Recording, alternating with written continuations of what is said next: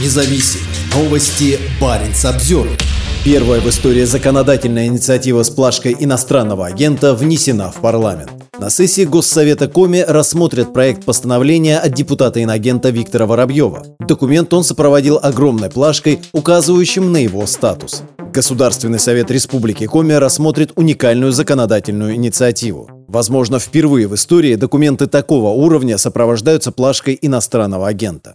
Проект постановления внес депутат-инагент Виктор Воробьев. Он предлагает парламенту запросить у губернатора Коми информацию о ходе и результатах работы над программой социально-экономического развития региона. Все документы, само постановление, пояснительная записка, сопроводительное письмо снабжены указанием на статус автора инициативы. В некоторых случаях плашка инагента занимает большую часть документа.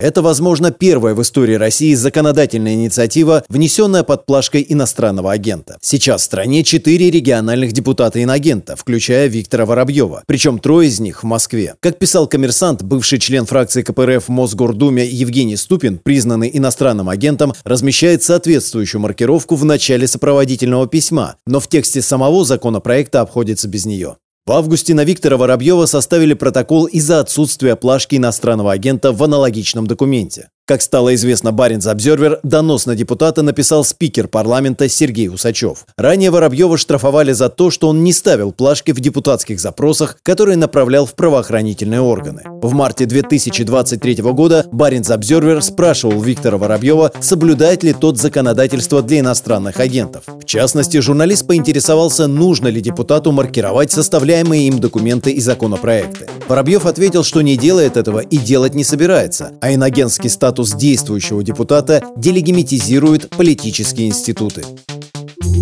Парень Самсервер